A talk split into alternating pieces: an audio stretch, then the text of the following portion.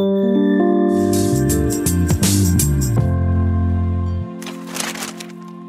Привет всем, кто так же, как и мы, влюблен в наш цикл подкастов о 85-летии образования Краснодарского края. История его такая же богатая, интересная и красивая, как и природа. И вот почему мы записываем уже восьмой выпуск. Архив газет прошлых лет – это целый кладезь исторических знаний, осваивать которые нам поможет сегодняшний гость Вадим. Вадим, привет. Женя, привет. Здравствуйте, слушатели. Что мы рассмотрим сегодня? Какой год, какие газеты? Скажу тебе, что меня очень сильно увлекла Пашковская газета «Сталинский путь». Угу. За 49 год. Ну, а, вот, кстати, относительно Пашковки.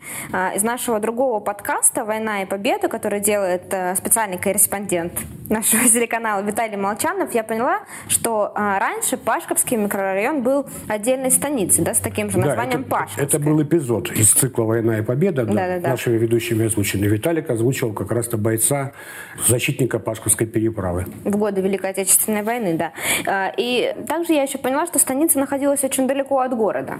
Ну, достаточно далеко, да. Угу. Их разместили в Пашковке, и родители к нему чуть ли не целый день добирались пешком. Угу.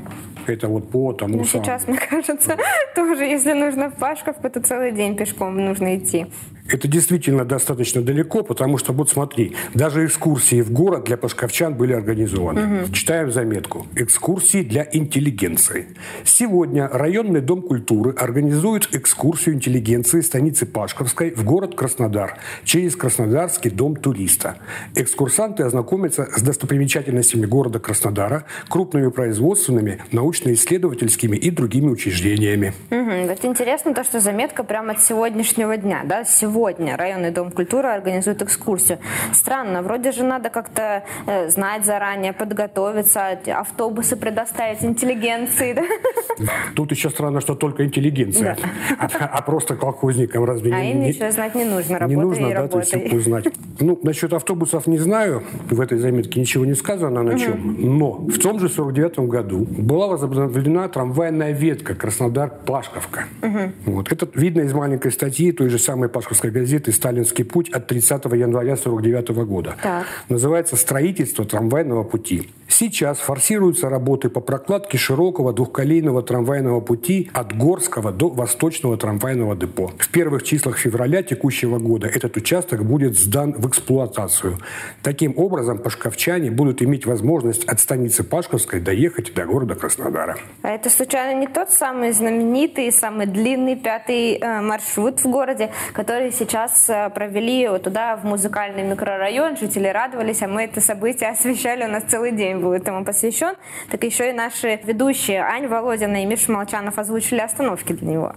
Ну, сейчас, по всей видимости, эти остановки их голосами уже не звучат, uh-huh. потому что продлили, как, как мы знаем, да, в музыкальный. Uh-huh. Вот, ну да, это тот самый маршрут, uh-huh. пятый. Он один из самых древних, один из самых старых. Самое интересное в этой ситуации то, что если когда-то по Красной ходили трамваи, и сейчас эту ветку перенесли на Красноармейскую, Красноармейскую улицу, ага. да, то этот маршрут пятый, который до Пашковки, как он шел, от нового рынка, это ну, сейчас угу. кооперативный, так до самой Пашковской по тем же улицам и идет. По Гоголя, по Железнодорожной, угу. по Вишняковой, по когда-то по Ставропольскому тракту, потом это была улица Карла Липнихта, сейчас также Ставропольская. Ты, кстати, знаешь, что Ставрополь вместе с нами на 45-й параллели находится?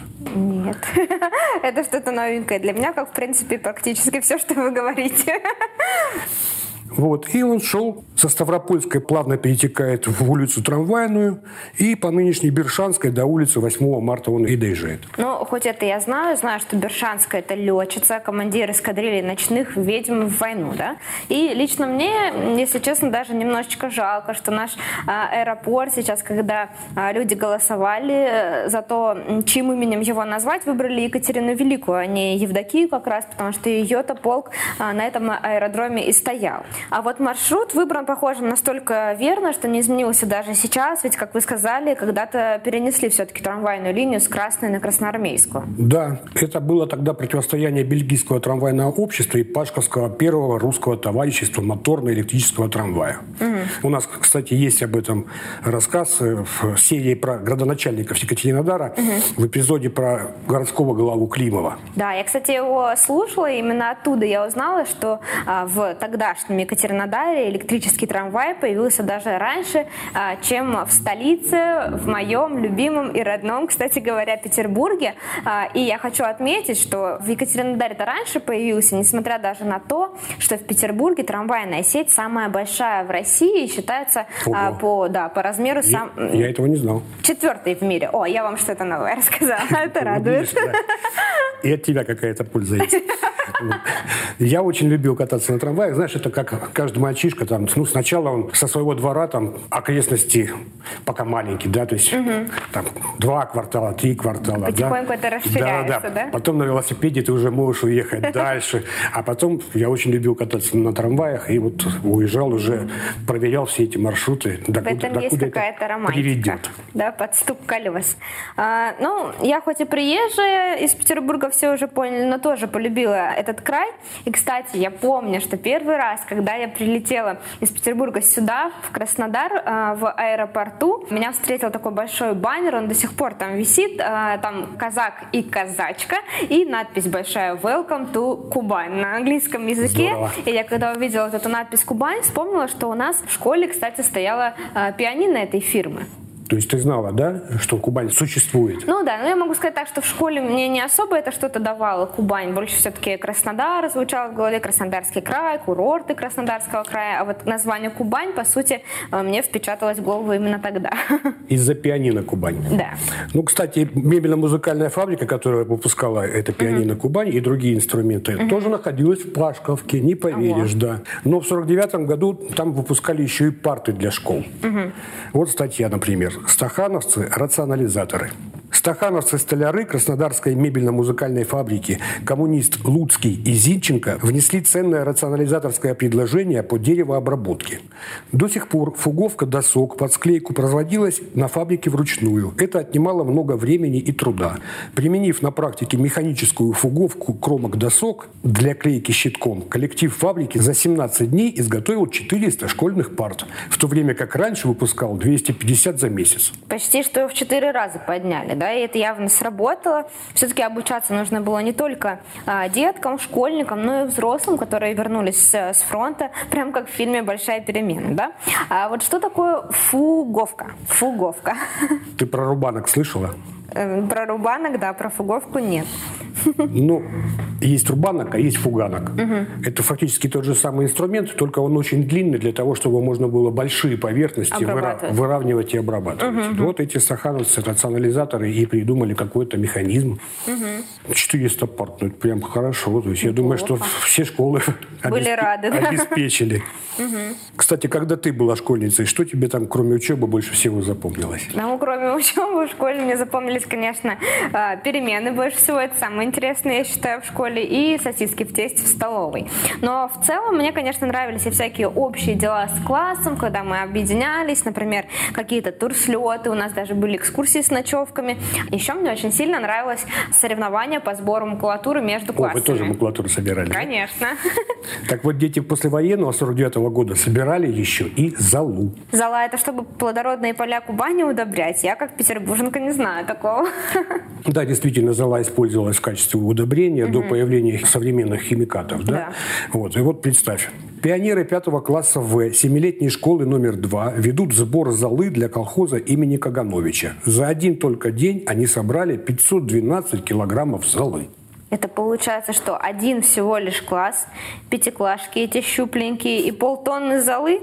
Интересно, сколько это вообще на самом деле по объему, сколько мешков. Это же, ну, по сути, такая легкая пыль, да, от сгоревших дров ну, в печах. По сути-то да. Сколько они этих э, печей обошли. Мне тоже это трудно представить, сколько это будет по объему. Угу. Ну, прекрасно представляю этот процесс сбора. Мы, кстати, собирали и макулатуру, и металлолом, просто ходили по дворам э, Покровки. Я жил угу. в районе Покровки Краснодарской. И у хозяев там спрашивали, нет ли у вас чего-нибудь ненужного железного. Бумажного, мусорного. Да, кто-то отдавал старые водопроводные трубы, кто-то там сменил у себя железную кровлю на новую. Вот. А некоторые там могли и тазик от кормушки для домашней птицы отдать. Ну, например. Мы это все на, на тележках увозили. Для кормушки для птицы, в смысле, это в самом а, городе во дворах кур держали? Да, в моем детстве это тоже еще, еще встречалось, этот, этот пережиток, да. То есть, честно говоря, я еще и э, гужевой транспорт застал. А тогда, ну, действительно, это было очень, наверное, хорошее подспорье. Вот мы даже читаем в Пашковской газете, опять-таки, там просто фотография индюшек и призыв колхозники разводите индеек. Я думаю, что как раз натуральное хозяйство свое во дворе значительно помогло государству с пошатнувшимся снабжением после, ну, в после целом послевоенное время, да. Тогда и оплата труда, кстати, могла быть совершенно натурой. Вот смотри, лучший конюх колхоза. Конюх Симак И.В. из колхоза имени Кагановича от 14 канематок получил и сохранил 11 жеребят. Так вот, правление колхоза выдало лучшему конюху в качестве дополнительной оплаты зерно и ягнят. Замечательно. Друзей а, подогнали для его жеребят ребят, значит. А что там с лесопосадками? Закончили? А то мы уже в двух э, подкастах подряд их вспоминаем. Ну, может быть, даже, мне кажется, уже и больше. Я, я уже запутался. Ну, куда же без лесопосадок-то? Вот опять-таки тот же сталинский путь Угу. Пашковская газета сообщает, собрано 34 килограмма семян. Наряду со своей основной работой на огородах овощеводческое звено Татьяны Кочергиной помогает колхозу готовиться к закладке полезащитных полос. За последние дни коллективом звена собрано и сдано в кладовую артели 16 килограммов клена и 18 ясеня. И опять тут поразительный факт, прям как с э, объемом золы. Насколько я знаю и понимаю, у клена такие вертолетики, а у ясеня как крылышки. И они такие легкие, воздушные, а 34 килограмма это, наверное, несколько мешков получается. Трудно мне сказать. Это они, наверное, в перерыве собирали во время отдыха, если так можно выразиться. Это же было овощеводческое звено, и, конечно же, у них был перерыв, и получается, угу. что в, в этот перерыв они собирали семена для лесопосадок. Угу. Насчет отдыха ты не переживай, за этим дело не стало. Э, не знаю, какой артели работало это звено Кочергиной, но вот сельхозартель имени Фрунзе хвастается хвастается. У подошвы горы в лесистой местности, вблизи санатория «Горячий ключ», в этом году весной сельхоз-артель имени Фрунзе открывает для своих колхозников дом отдыха. Дом отдыха электрифицируется и радиофицируется. Каждые две недели по 10 колхозников будут иметь возможность в колхозном доме отдыхать, набираться сил и здоровья. Замечательно. Я э, в очередной раз, в, очередной, в очередном выпуске подкаста поражаюсь тому, насколько быстро, насколько ловко все-таки восстанавливали и хозяйство, и новый колхозный дом отдыха, забота о тружениках, все электрифицируется. Я, кстати, сам удивился, и как быстро вообще возобновлялись и развивались предприятия. Мы mm-hmm. уже говорили с тобой о соцсоревнованиях и так далее. Да? Да. И вот я, когда учился в школе, то над нашей школой шествовал масло-жиркомбинат. И про это мы тоже говорили, про вот эти длиннющие названия объединенные. Ты знаешь, чем комбинат отличается от фабрики или завода? Ну, э, само слово комбинат, да, как будто бы происходит от э, комбинирования чего-то. Наверное, объединяет какие-то производства, несколько производств чего-то масляно-жирного. Ну вот, будучи школьником, мы ходили раз в неделю поработать угу. на этот масло-жиркомбинат. Практика, да? Ну, такая практика, да. Угу. И на тот момент на территории МЖК было три завода. Угу. Майонезный, масличный, как, как раз-то именно вот масло самое основное, то есть с чего все началось. Угу. Ох, там семечки вкусные, но жарко-жарко. Угу. А пахло? Конечно, замечательные семечки пахло. И мылование там завод. И тогда мне казалось, что это было на комбинате, ну, всегда. А оказывается, что нет. Вот смотри, статья первого полугодия 49 года под названием «Новые предприятия в Краснодаре».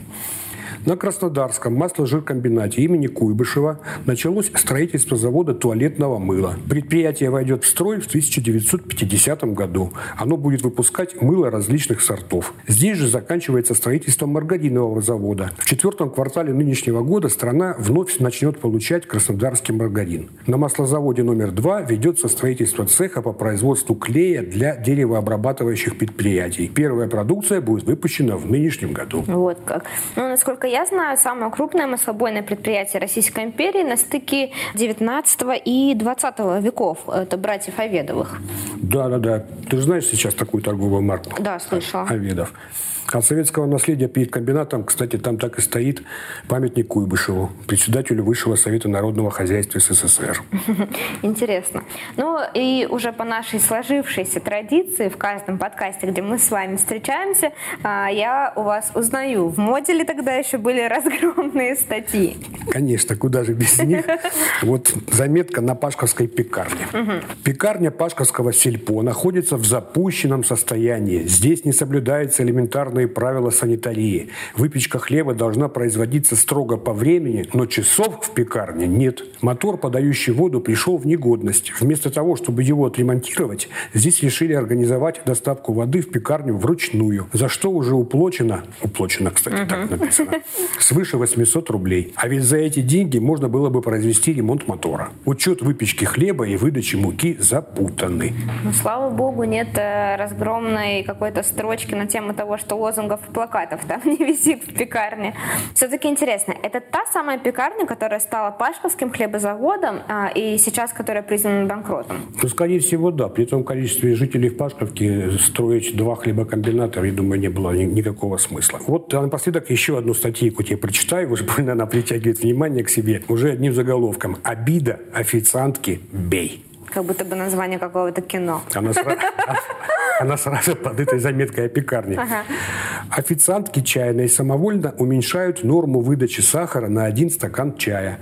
Здесь вошло в систему не возвращать клиентам сдачу. И когда официантки Бэй напомнили об этом, то она даже выразила недовольство. Каким образом, интересно, она его выразила? Неужели она действительно била? Да, поэтому и страшно у всех было сдачу просить у нее, потому что могли и получить. А, Вообще, конечно, очень интересно было послушать сегодня все эти заметки из именно Пашковской газеты, да, потому что хоть эта станица и не была городом, но а, событий различного рода, интересностей там тоже хватало и даже набралось нам на целый э, выпуск на наш эпизод подкаста. Сейчас, когда Краснодар поглотил станицу, вообще мало кто задумается, что раньше Пашковка это было супер далекое место для горожан, и что, оказывается, даже оттуда к нам возили экскурсии. Но мне также понравилась э, история про трамвайный маршрут, про то, что он, по сути, существует до сих пор. Самый древний наш маршрут. Да, и можно по нему прокатиться, насладиться нашим городом. Что ж, Вадим, спасибо большое. Очень приятно и интересно вас слушать, поэтому зовем вас к нам еще Спасибо, раз. что, спасибо, что позвали. Да, и ждем э, еще. Вам тоже большое спасибо, дорогие слушатели. А, возвращайтесь к нам так же, как и Вадим. Всем пока. Всем пока. Thank